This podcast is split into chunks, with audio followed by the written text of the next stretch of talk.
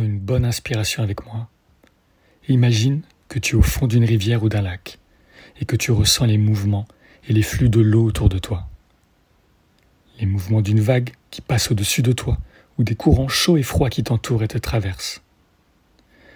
La douceur et le calme de l'eau claire et statique, mais aussi la difficulté à bouger dans une eau plus dense ou boueuse. Maintenant, imagine ressentir ça au milieu d'un bar ou d'un restaurant, et que ces flux que tu ressens autour de toi vont dépendre du mouvement des autres, de leur émotion et la façon dont ils s'expriment, mais aussi des flux provenant des murs du lieu, qui dégagent des courants plus ou moins forts. Tu me suis jusque-là?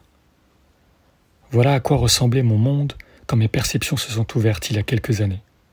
Autant te dire que pour moi, les mondes subtils, c'est du concret, et je le vis, m'adapte et évolue à travers eux tous les jours. C'est pas toujours facile, mais aujourd'hui j'en ai fait une force. Et cette sensibilité énergétique est devenue un outil de travail pour moi, mais aussi pour les autres. En me connectant à leur champ énergétique, leurs propres vagues et courants intérieurs, je peux les aider à réharmoniser tout ça quand le besoin s'en fait.